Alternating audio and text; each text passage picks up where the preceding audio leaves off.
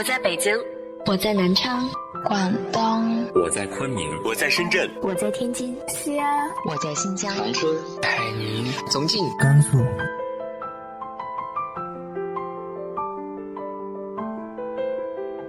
这里是 FM 幺八零八四，昨天的你的现在的未来，我是主播背着吉他的蝙蝠女侠。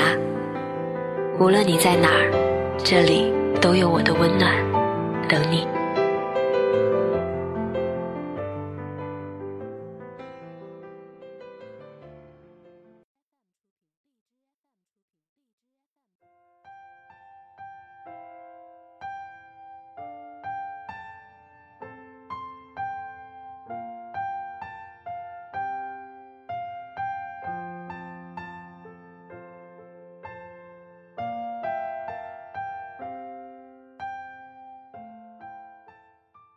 嗨，亲爱的你，晚上好。有这样一种关系，无关爱情，只是陪伴，而现在留下的，也更多是美好的回忆。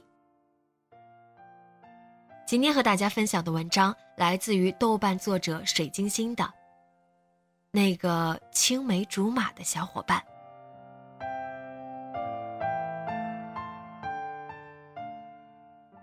今天和有人闲聊天马行空的胡侃，甚至假设时空错乱，我俩重新投胎，从小时候就一起玩耍，那就是青梅竹马喽。我告诉他，如果咱俩青梅竹马，那么也许现在谁也不理谁了。他表示认同。那就来说说我那位青梅竹马的小伙伴，狗娃。从我有记忆开始，狗娃便在我的脑海里了。他比我大一岁，两家离得也比较近。他还有一个妹妹叫女娃，我们三个从小就经常一块玩耍。他爸爸是泥瓦匠，会孤窑。当时在我们村，他们家条件还是很不错的。我从小就嫌弃我们家的窑洞，黑乎乎的。进门还要下两个台阶，一不小心还有可能绊倒。我经常混迹在他们家，他家窑洞比较新，粉刷的很亮堂，我超喜欢。主要是他们家还有个十四寸的黑白电视，可以收到各种电视台。我们聚集在一起看《黑猫警长》之类的动画片。没有电视看的时候，就和他妹妹一起织毛线。或者我们一起打扑克、捡石子、沙包、跳房子等游戏，总之很欢乐，经常一起在外边疯跑。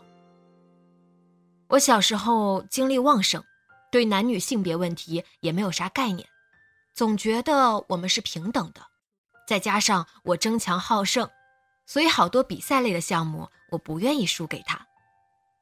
我喜欢和他比赛跑步，如果我输了就要重新比。说他赢了不算数。后来每次比赛都是我赢，估计他是太累了吧。现在想来，我真是太霸道了。我们很少吵架和打架，唯一一次却让我差点闹翻了天。一起玩耍的时候，他不知道是开玩笑还是怎么着，一拳打到我的眼睛。估计是打痛了，我还手了，他竟然还跑，我那股子拧劲上来，追着他满村子跑。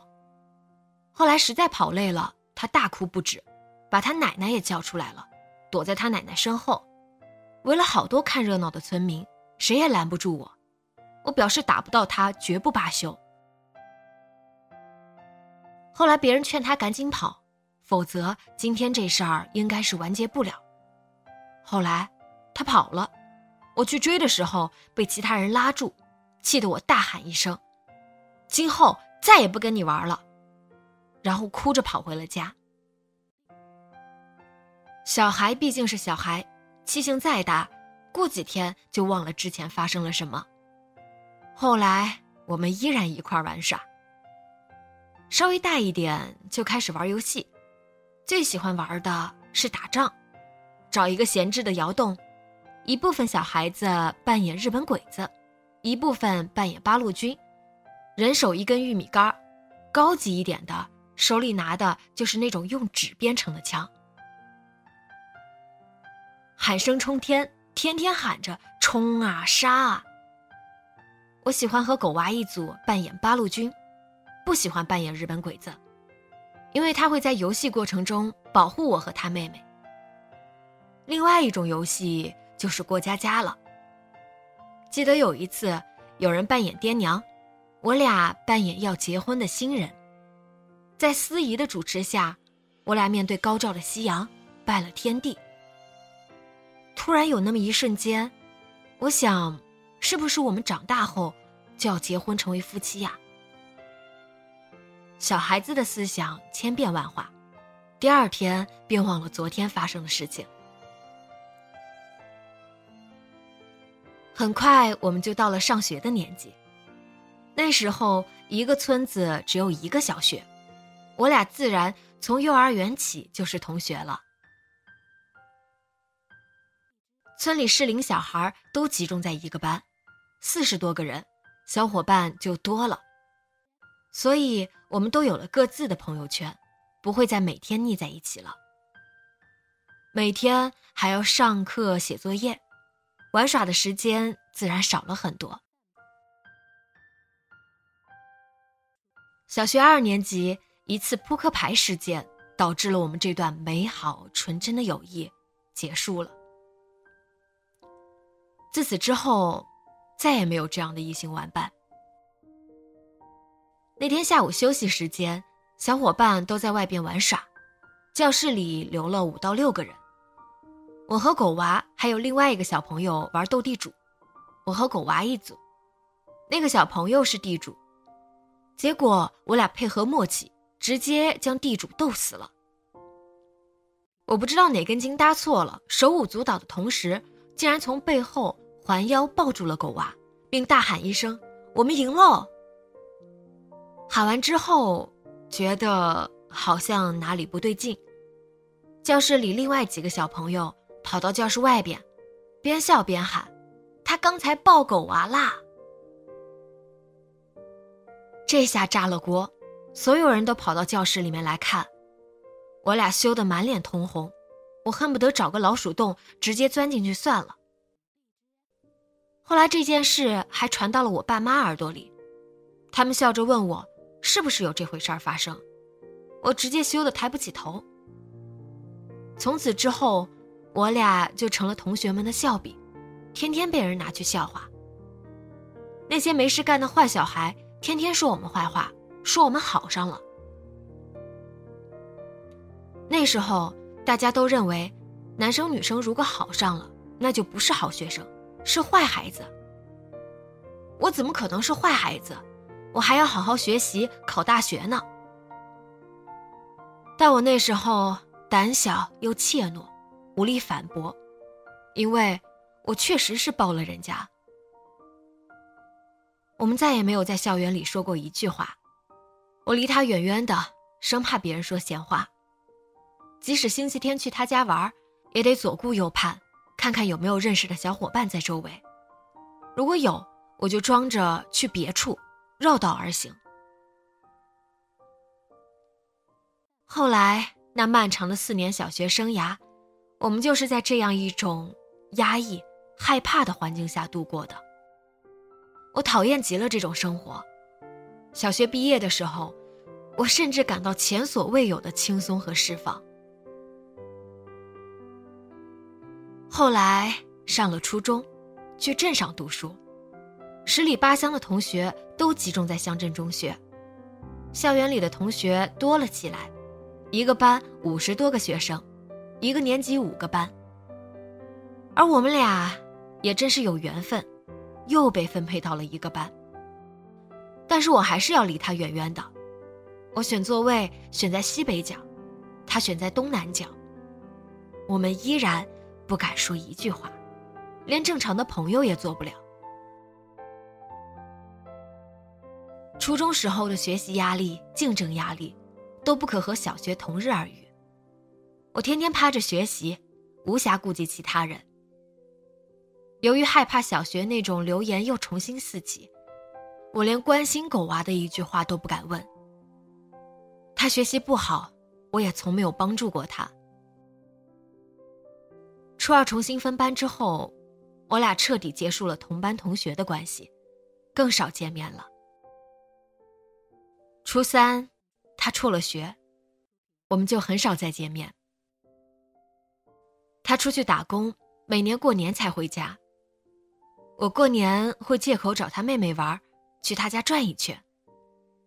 以前总觉得他跟我一样高，后来再见到他的时候，他已经快比我高出一头了，长得白白净净、瘦瘦高高。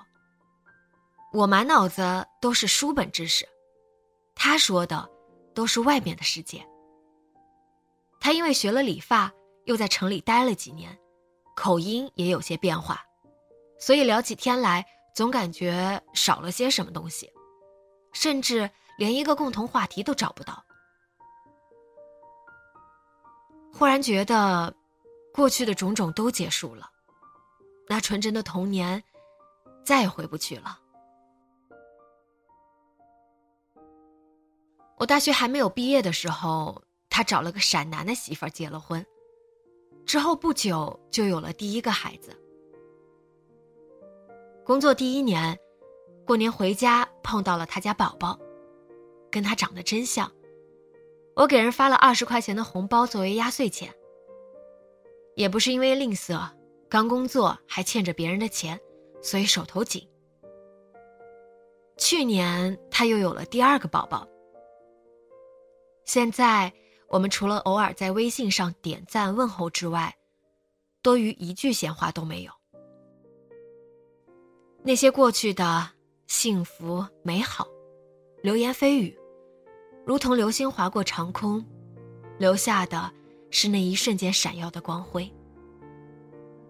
别了，那个青梅竹马的玩伴。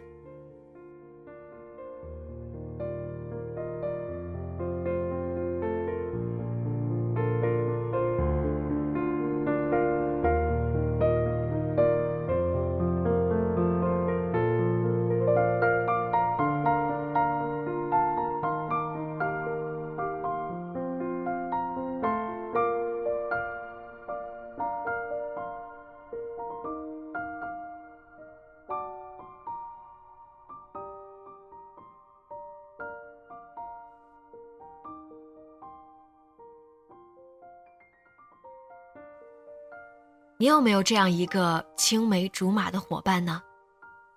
你们现在的关系怎么样了？直接在节目下方留言分享给我吧。今天节目就到这里，节目原文和封面请关注微信公众号“背着吉他的蝙蝠女侠”。电台和主播相关，请关注新浪微博“背着吉他的蝙蝠女侠”。今晚做个好梦，晚安。